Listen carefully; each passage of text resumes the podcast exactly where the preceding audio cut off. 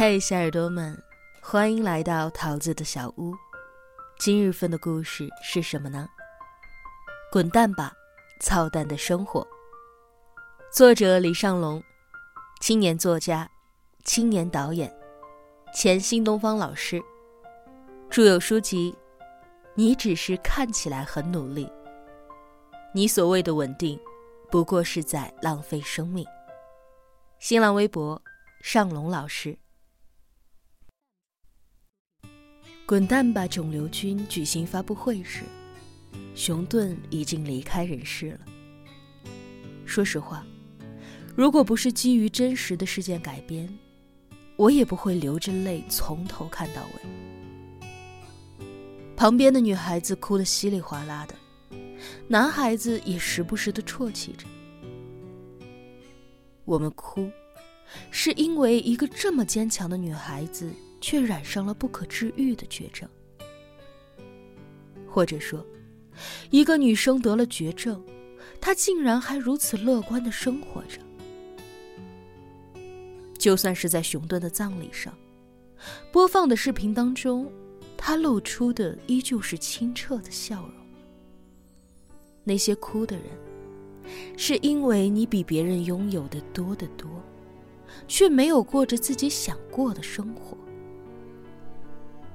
那些流泪的人，是因为你比别人幸福的多，却一直不满于现状，牢骚满腹，没有勇气乐观向上的过着每一天。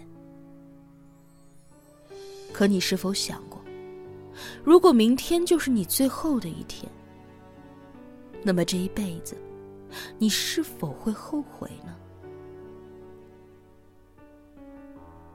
如果明天是最后一天，你还有什么没有做呢？我是一个很能折腾的人，从军校的学生到英语老师，到电影导演，再到作家。有人问过我，为什么你能够做这么多的事情呢？你好厉害啊！其实我的答案很简单，因为我怕明天。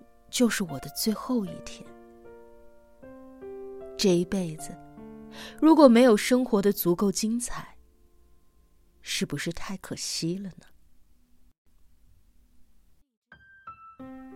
二零一二年，一部电影《二零一二》风靡一时。不管你信不信，我当时是信了。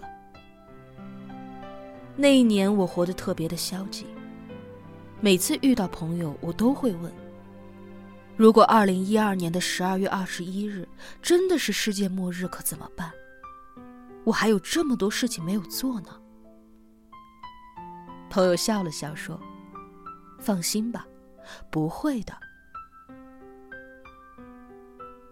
我在纸上写了十个目标，今年无论如何都要完成这些梦想。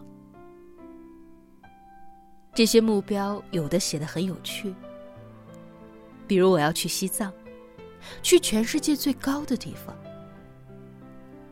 有一些写的很感人，比如我要一个人看一场五月天的演唱会；有一些写的很激动，比如我要一个人去旅行，无论去哪里；还有一些写的很实在，比如我要拍电影。给这个世界留下一点什么？有一些写的很浪漫，比如我要追求一个只见过一面的女孩子。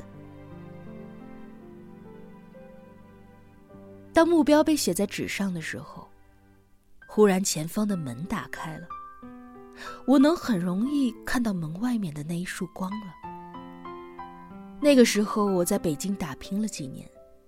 有了一点积蓄，可以付个首付买一套房子，以后慢慢的还房贷。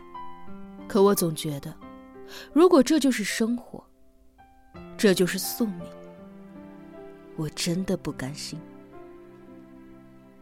于是，我买了一张去西安的机票，在毫无准备的前提下，从西安到了成都，从成都到了凤凰。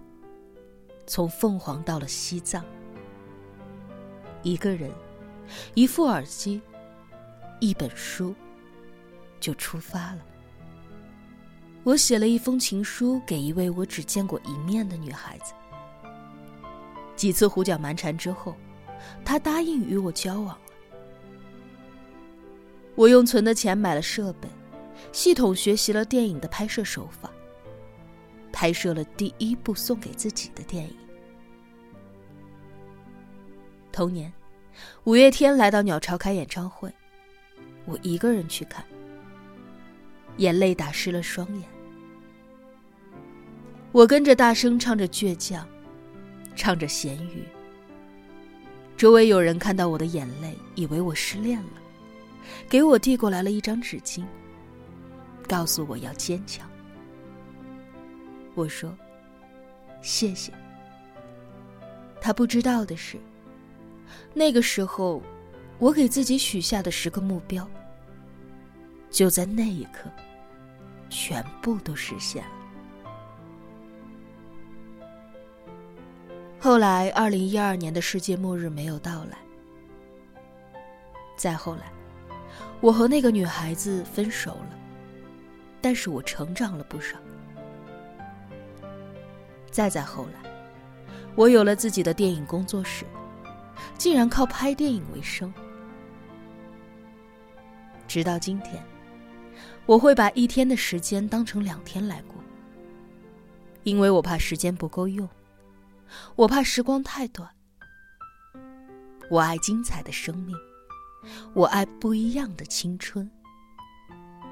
朋友问我，如果明天真的是世界末日了，你还有什么后悔没有做的事情吗？我笑了笑说：“如果明天真的是世界末日，我会静静的闭上眼睛，等着他来就好了。”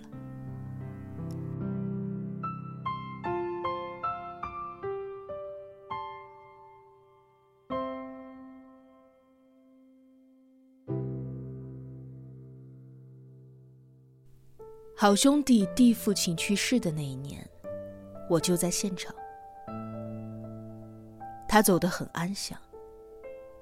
临走时最后的一句话是：“没有照顾好你们母子俩。”弟的父亲是一个领导，应酬多，烟酒俱全。他每天加班加到很晚，甚至带着酒气上床。弟的母亲心疼他，却无法控制住这一切的发生。偶尔问他：“何必要这么累呢？”弟的父亲说：“没办法，今天大领导来。”弟带着父亲去医院检查的时候，已经是癌症晚期了。因为忙，弟的父亲都没有时间定期的去体检。老人家化疗之后，头发都掉的差不多没有了。于是他跟弟说，自己想到处去转一转。弟带着父亲去了一趟他一直想去的西双版纳。到了满洲里国门，看了哈尔滨的冰雕。父亲笑得很开心。他说：“这些地方他早就想来。”只是工作太忙了。他继续说：“如果早知道自己只有这么几天的活头了，还不如不去追求那些官职和金钱。那些和生活比起来，什么都不是。”弟的父亲笑着，就像是在描述着别人的病情，嘲笑着别人的生活一样。弟已经哭成了泪人。最后一年，弟跟公司领导请了很长时间的假，陪着父亲去了许多地方。弟的父亲临走前，很祥和，慢慢的闭上眼睛，带着周围人的哭声，去了天国。几个月后，我和弟一起看了一部作品。飞越老人院》，讲的是很多老人被子女送到了老人院，子女怕他们出事儿，不让他们到处跑，可他们还有很多想要做的事情，又知道自己没有多少时间了，于是，他们想尽了一切的办法，偷偷的跑出去，郊游，参加节目。子女们知道之后大发雷霆，说：“你们怎么这么让我们担心啊？”老人们说：“我们没有几天了，只是为了让自己剩余的时间能够继续精彩下去。”我和弟一起看到结尾，久久都不能平静。我说。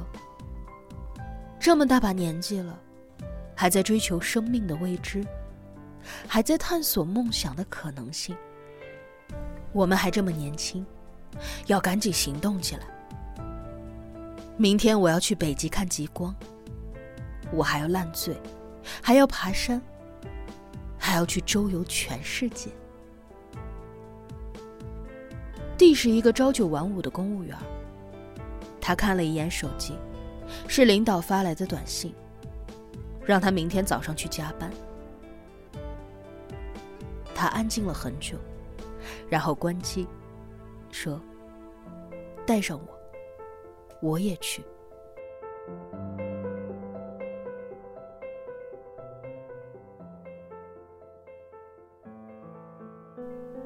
在路上，我认识了小段。小段是一个家境不错的姑娘。从小到大都是衣来伸手，饭来张口。大三的那一年，花枝招展的他喜欢上了班上的老师。他不在乎老师是否结婚，只疯狂的追求着自己的爱情。他给老师写了很多的情书，却没有想到老师只是笑一笑说：“孩子，你还不懂得什么是爱情。”小段觉得自己被羞辱了，他不再去上那个老师的课，反而跟一个比自己大了十岁的男人在一起了。就像很多和大叔恋爱的小姑娘一样，他们无法交流，只剩下肉体上的欲望，早就丢掉了灵魂上的平等。大叔甩掉她的时候，她痛苦不堪。忽然觉得世界都坍塌了。小段想过割腕自杀。就在她绝望的时候，闺蜜发现了她逐渐崩塌的精神状态。晚上和她深聊了很久。朋友问她：“如果明天就是你在这个地球上的最后一天，你还有什么没有做的吗？”他就像是被人打了一拳一样。是啊，这个世界上除了爱情，还有那么多可以追求的美好，何必要让自己的世界变得那么小呢？小段一个人背上包，开始在路上释放并寻找自己。路上，他遇到了很多的朋友，包括我们。他告诉我，他回学校要好好的学习，争取考上一个抢手专业的研究生。火车拐进了山洞，轰隆隆的声音就像是人沉稳有力的心跳声，就像是那些青春岁月里面最精彩的故事。如果明天是你的最后一天，问问自己，你还有什么没有做？还有什么没有来得及说？还有什么后悔的事情？此时此刻，就是永远；此时此刻，就是一切。你总要迈出第一步，让那些逼死人的生活节奏都滚蛋。去追求那些疯狂的梦，趁着你还能够呼吸，趁着你还年轻，趁着你还有自由的灵魂。